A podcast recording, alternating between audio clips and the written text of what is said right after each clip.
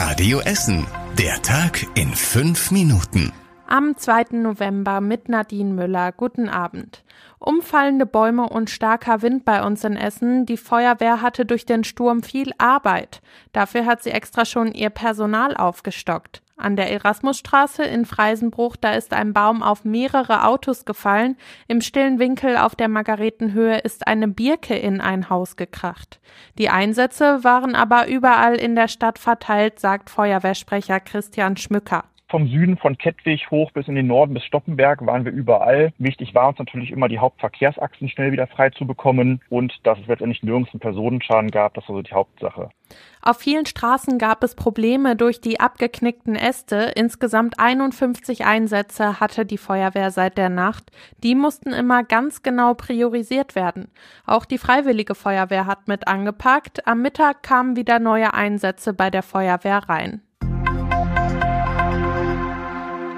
In der Innenstadt gibt es morgen eine Pro-Palästina-Demo. Die Polizei bereitet sich auf einen großen Einsatz vor.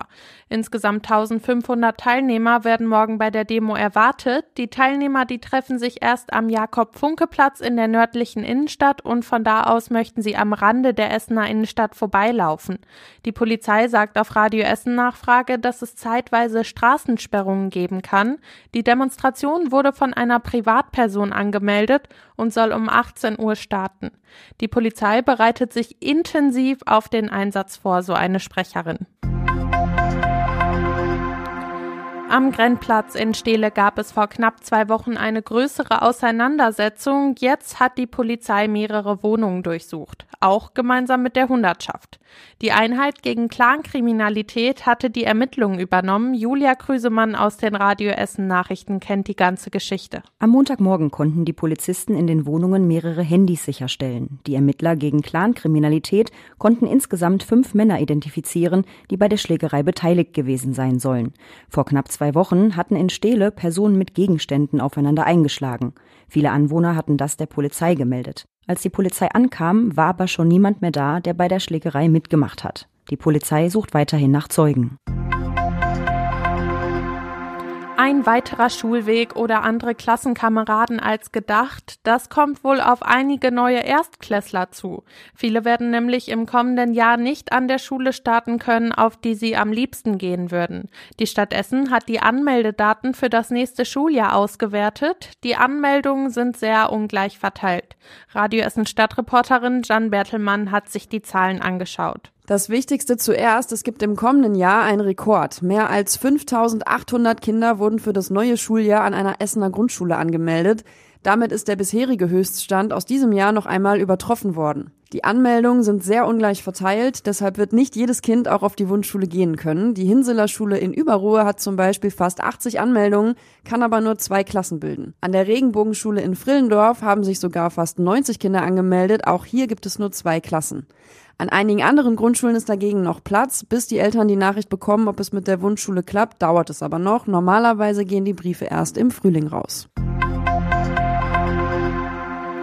Ein SUV, der mitten durch die Stadt rast und auch an roten Ampeln nicht stehen bleibt, ein bisschen wie im Actionfilm, war aber bei uns in Essen genau so.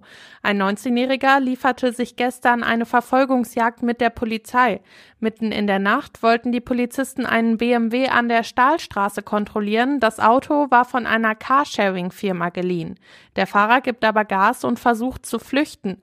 Über die Bottropper Straße und mehrere rote Ampeln rast der 19-Jährige nach Altendorf. Da verliert er die Kontrolle und fährt mit dem Wagen in einen Ampelmast. Das Auto war voll, der Mann hatte noch vier minderjährige Beifahrer dabei. Zwei von ihnen haben sich bei dem Unfall verletzt. Die Polizei ermittelt jetzt gegen den 19-Jährigen. Er war nämlich auch noch ohne Führerschein unterwegs. Und das war überregional wichtig. US-Präsident Biden fordert eine Pause im Krieg zwischen Israel und der Hamas. Das sei nötig, damit die Geiseln den Gazastreifen verlassen können.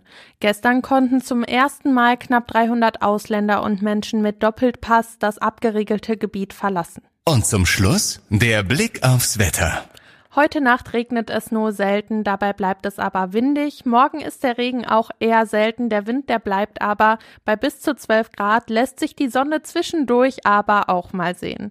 Und das war das Wichtigste aus Essen für den Tag. Ich wünsche euch noch einen schönen Abend.